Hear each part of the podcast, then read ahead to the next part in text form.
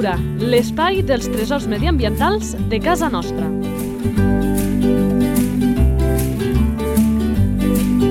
Un espai conduït per Francesc Balanyà. Doncs eh, tornem amb una nova edició d'aquest Llei de Natura, aquest espai en què regularment us anem presentant la fauna de casa nostra. I avui tenim un convidat molt especial, eh? No... Si això ho haguéssim enregistrat fa uns anys, poder no sé si n'haguéssim pogut eh, parlar. Per reconèixer aquest animal ja anirem després amb la fitxa tècnica, però hem de presentar un altre animal, que és el nostre col·laborador, el eh, Marc Calvo. Marc, puc dir Hola. animal, no? Com Sí, sí, molt bé. Marc, Això... nom de pila. Nom de pila. Marc Calvo, naturalista, aficionat, explica molt bé els animals, ja ho puc veure en anteriors ocasions, és a més pintor de fauna salvatge, si, de veritat, si li veieu algun quadre flipareu, però a més a més, si algú li agrada la natura, fa sortides al nostre territori per explicar coses com aquestes i millors, allò in situ, que és eh, tot un luxe. Si a algú li interessa, com ho pot fer això, Marc? És- Ha de contactar a través de Telegram amb un xat que es diu Sortides Naturalistes de Ponent, que sóc el- l'administrador. Allí organitzo sortides. Ara m'he plantejat fer-ho cada 15 dies perquè així em dona més, més temps per organitzar-les millor i faig sortides a, a, a, arreu de la província de Lleida i a zones adjacents també. Per Aragó he començat a fer alguna sortida allà als Monegres i per veure ocells i per veure una mica de tot. Recorda que em vas dir que m'emportaries amb alguna, eh? Hem Sí, sí, sí, sí, una, exacte, exacte. Una, una junts, no, no, eh? tinc, tinc un munt de rutes al cap, vull dir, tinc un munt de llocs que per veure de tot. La fitxa tècnica. Doncs és el moment de descobrir el nostre animal d'avui. Nom comú. Voltor negre, Nom científic. Aequipus monachus, Esperança de vida. al voltant d'uns 40 anys. Alimentació. Carronyaire, encara que ocasionalment pot caçar petits mamífers com conills, llangardeixos, serps i, uh, i algun altre petit mamífer, ocasionalment. Hàbitat. Habitat, tota mena d'hàbitats. Mentre tingui espais oberts per poder baixar per alimentar-se de les preses, des de altes muntanyes, a estepes d'alta muntanya, deserts, subdeserts, boscos, perquè crie eh, principalment amb arbres i, o elevacions del terreny en sistemes rocosos dif diferents com cornises i pares de roca també. Hàbitat. Hàbitat molt diversificat, sempre en hàbitats temperats, des de deserts, passant per estepes, estepes d'alta muntanya, zones alpines, eh, boscos mediterranis, fins i tot amb boscos de coníferes, encara que actualment avui no són, és raro de trobar-ne, mentre tingui espais oberts per poder baixar i alimentar-se de les carcasses, sobretot. Distribució. Distribució escassa tot arreu, però hi ha diferents programes de recuperació on està recuperant lentament els seus objectius. Sobretot a l'oest d'Espanya, i fa uns 15 anys se va començar a introduir a la muntanya de l'Inyà i prop de Mort a, aquí a Catalunya i ara es pot comptar amb uns 60 exemplars. Després al, al sud de França, al Massís Central, també es fa un programa d'introducció a, a, a principis del 2000 i després hi ha altres poblacions a Gràcia, a Bulgària, a Turquia, al Pròxim Orient, a l'interior d'Àsia fins al sud de Sibèria i Mongòlia i, i, a, i a Corea. Per això jo deia abans eh, que si n'haguéssim parlat fa uns anys endarrere, no sé pas si jo si el tindríem present en, en aquest programa. Eh? De fet, us he de dir que també treballant el tema, buscant algun llibre que hi feia fortuna a les Terres de Lleida, encara no, no el contemplaven, eh? Activitat. És poc actiu, generalment. Mm, roman sempre en el seu territori, apostat amb un arbre o està en repòs amb al, a dalt d'una cinglera o d'un un promontori rocós i, bueno, i pràcticament vola, el sol vol per buscar l'alimentació o, o per aparellar-se i Poca cosa més. i, bueno, sí, és bastant gandul fins i tot en el seu moviment, perquè es deixa arrastrar per les tèrmiques, sobretot a ben avançat, ben avançat el dia, no solen volar molt aviat pel matí, i pràcticament això, planen i aletegen poc. Sobretot, solament aletegen per despegar o aterrar, i poca cosa més. Atenció que la que diem ara després hi entrarem a fons perquè és important. Reproducció. Reproducció, eh, comença la parada nupcial a finals de març i neix una única cria. La seva taxa de reproducció és limitada, no, no cria cada any, i, i, té, i dediquen un, un cuidado molt exhaustiu a la cria, a l'única cria que té. Clar, perquè si en té tan poquetes, doncs quan la Sí. cosa va bé, doncs allò toca doncs, centrar-s'hi molt, eh? Sí, sí, i el- l'alimenten inclús de subadult, gairebé, i bé, i, i roman bastant temps amb els seus pares i al cap, allà al setembre, s'independitza. I això explica una mica més el que ve ara. Salut de l'espècie. A l'interior d'Àsia estan en dificultats, una certa regressió degut a, a la intolerància de, dels ramaders i dels verins. I aquí a Europa s'estan realitzant diferents, diferents programes de recuperació a Bulgària, a, a França, a Crimea i aquí a Espanya i a Catalunya. Sí, sí.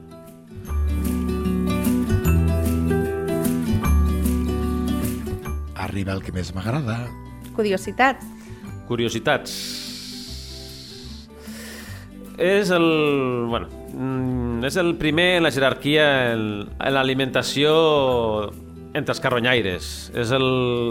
És el, El macho alfa. El, és el voltor més fort dels tres i gràcies a ell poden entrar... Dels tot quatre, el, vols dir? Sí, dels quatre i, i és el principal, el que obre la presa, la carcassa i és el que menja les parts més dures i fortes de l'animal, els I muscles, més- els tendons.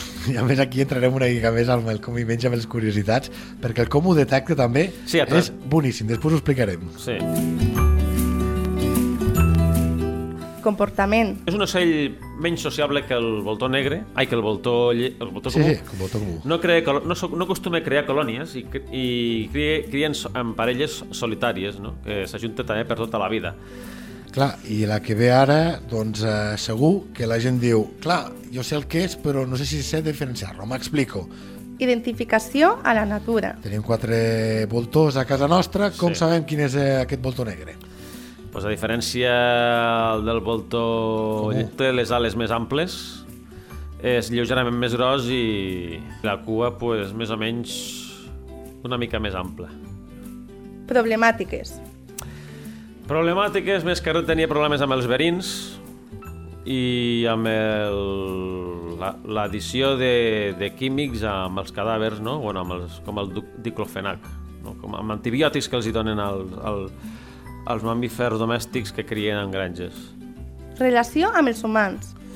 Relació amb els humans, bé, els ramaders tenien el prejudici de que ataque a prese a animals recent nascuts o que estan molt febles.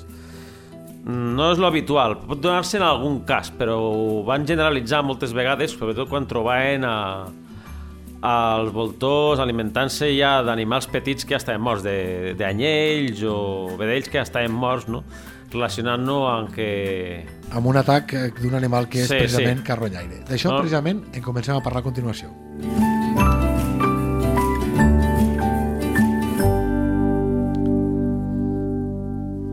Aquest espai que porta l'etiqueta de Lleida Natura, però aquesta natura que és indissoluble amb l'activitat agrària perquè, com hem dit en anteriors ocasions, doncs comparteixen espais. No?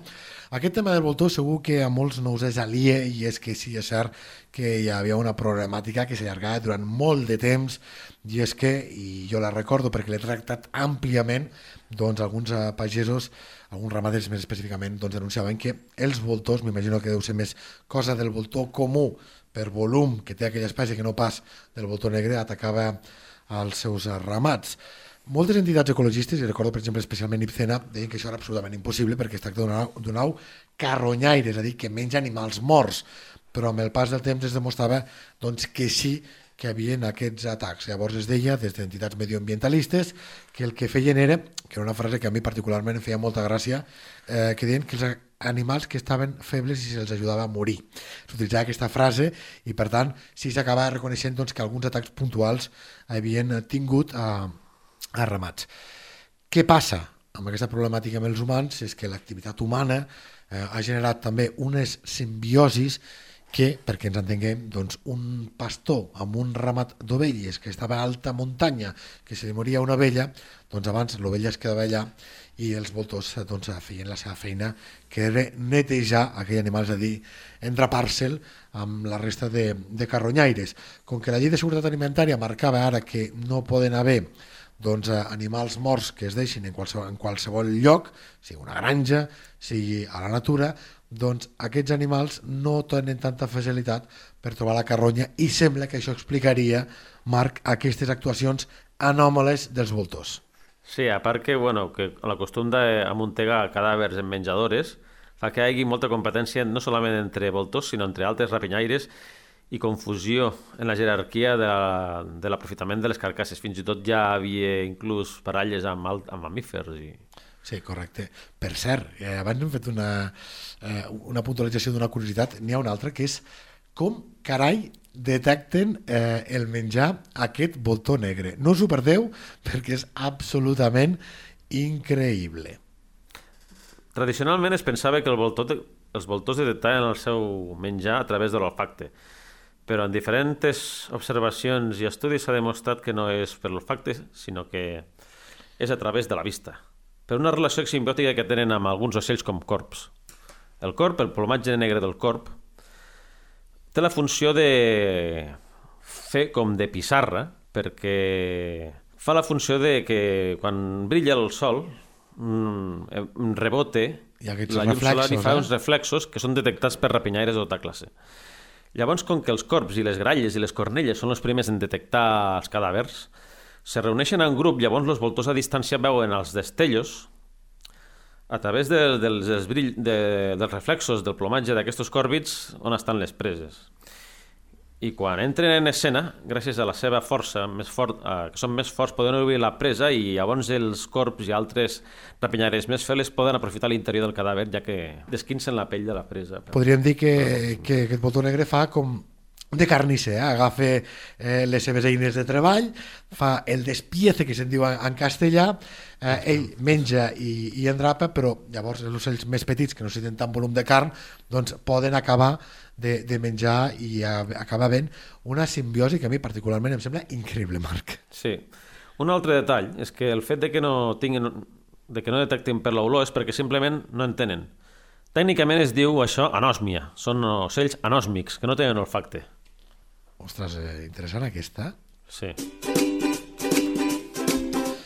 Interessant com les altres curiositats que ara us explicarem. Sabies que... que estem parlant del carronyaire més gran del nostre país, de l'Estat, i és que aquesta bèstia, Marc, quan pot fer? Aquí a l'Europa Occidental són una mica més petits, fan com a molt uns dos metres, poc, una mica més de dos metres i mig, però se sap d'individus que s'han trobat al, al, a l'interior d'Àsia, que és un clima més fred, exemplars del tamany d'un còndor dels Andes, tres, que poden superar els 3 metres d'envergadura. Això és la llei que se'n diu la llei de Berman, que fa que, sobretot amb animals de sang calenta, fa que en zones més fredes siguin més grossos.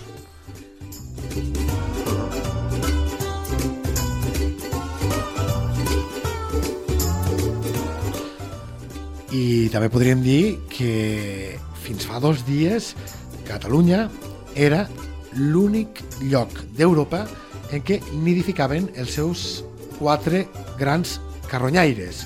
Botó negre, botó comú, castellà el buitre leonado, l'aufrany i el trencalós. I això és en bona part perquè precisament tornem a tindre aquesta nidificació d'espècies que estaven molt amenaçades, com el trencalós i el voltó negre, a casa nostra i ha fet que puguem tindre aquesta etiqueta de ser l'únic lloc, insisteixo, on nidifiquen aquests quatre grans carronyaires. Ara també s'ha detectat ja algun lloc a l'Aragó, però no fa massa d'això, eh, Marc? Sí, no fa massa. Alguns, sí, exemplars que su, su, possiblement provinents de la introducció que es va fer prop de Beaumort se n'han començat a veure amb menjadores a, al Pirineu Aragonès i també a Prepirineu Aragonès.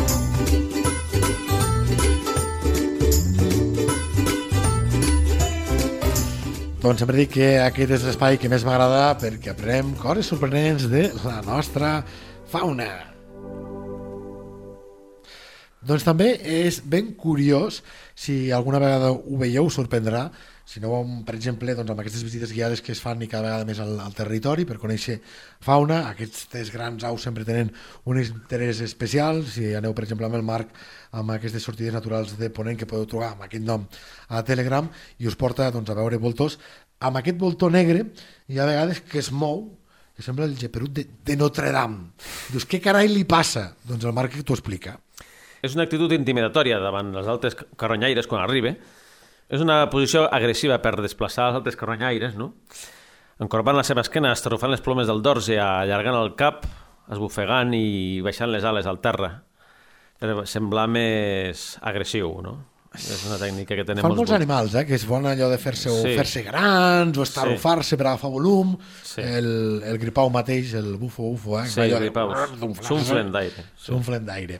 I també, no sé si va una mica relacionat eh, amb el que deies ara, també aquests saltirons que, que fa a vegades, no? que són ben peculiars. Sí, sí, quan arriba a la carronya i per desplaçar els altres, els altres carronyaires, els altres voltors, doncs, a part d'encorbar les, les, la l'esquena i les plomes, i est- estorfar les plomes i baixar les ales, doncs també pega uns saltirons per imposar-se més al grup, també, sí. Això fan també els altres voltors. Sí.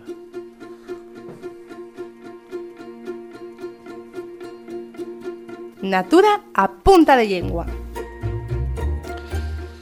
Doncs ha arribat el moment de saber cosetes sobre aquesta paraula. Marc, per exemple, ens n'anem primer el nom científic, perquè tenim ja una curiositat pel que fa amb aquest model lingüístic que ens trobem ara.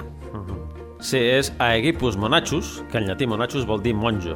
I això és, és degut a que hi ha, sobretot en exemplars jovens, una renglera de plomes que recorre el, la part tras- de, de darrere del coll que ocupa el cap i, su- eh, i simula L'espatlla? O és tot el... el coll fins, a la, fins, al cap, cap, fins al capell del cap, no? I simula una caputxa d'un monjo. És veritat, Sí, sí, sí. sí. és veritat. Sí, a sí, més, val a dir que Voltor Negre fa justícia a aquest negre al seu nom, però això es dona especialment Amb els jovens. amb els jovens, eh? Hi ha, a més, hi ha una diferència visual important, eh? Sí, sí.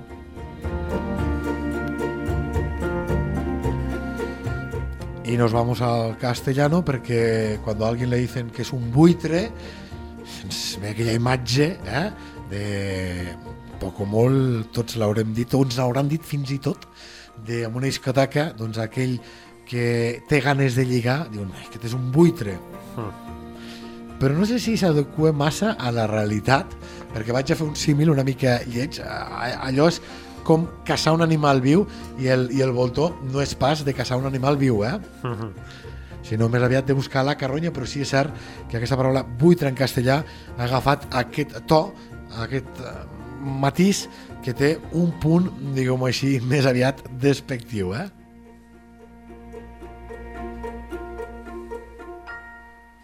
I si ens n'anem a un altre escenari, de les discoteques ens n'anem a l'Himalaya, allà amb el voltor negre passa una cosa ben peculiar. Sí, i no solament a l'Himalaya, no solament al Tíbet, sinó amb altres cultures molt arraigades a la natura o amb un coneixement molt profund de la natura, saben que els humans formem part del cicle natural no? i que un cop deixem aquest món es queda el cos aquí i retorna a la Terra de moltes maneres, no solament en la descomposició i, i mineralitzant-se amb el territori, sinó que, a més, el nostre cos, com els, com els altres animals, com que tots estem fets de proteïnes, un cop morim també servim de menjar a altres animals. I el budisme tibetà, sobretot el budisme tibetà, té la costum ancestral, quan els, les persones moren, tenen espais especials on deixar el cos i els voltors i altres ocells aprofiten els morts per menjar-se'ls. I així completar el cicle de la nostra existència col·lectiva en la natura, no? És bastant raonable. El que passa és que aquí nosaltres culturalment tenim molt apego a molts aspectes de la nostra vida i fins i tot en coses que... En, en Amb el en cos amb el després de la vida. De la, de la, de la vida, sí. I trobo que, si tu mires fredament, és, una solu és la solució més pràctica i més coherent en, en el món on vivim, que un cop aquell cos ja no té ni la més mínima sensibilitat perquè la consciència d'aquella persona ja no està allí, és que serveixi d'aliment amb un altre ser viu. Ui, això és un Pot, xoc cultural pot sonar aquí polèmic, brutal. pot sonar polèmic i confrontador, però així està la cosa. Mm, si tan ecològics volem ser, pues aquesta és una lliçó que ens donen els budistes i altres cultures xamàniques. Mira, ara ho podrem ficar, sí. Marc, eh, proposarem al govern que ens fiquin allò de als familiars la casella de si vols estar enterrat, incinerat o menjat pels voltors. Marc, com sempre, Marc Calvo, moltes gràcies Sí, sí, per aquest il·lustrar-nos sobre la natura que tenim al nostre territori, que a més amb el Marc tenim la sort de que viatgem arreu del planeta, com s'ha demostrat en aquesta darrera intervenció. Moltes gràcies i fins ben aviat. Una abraçada a tots i ens veiem aviat.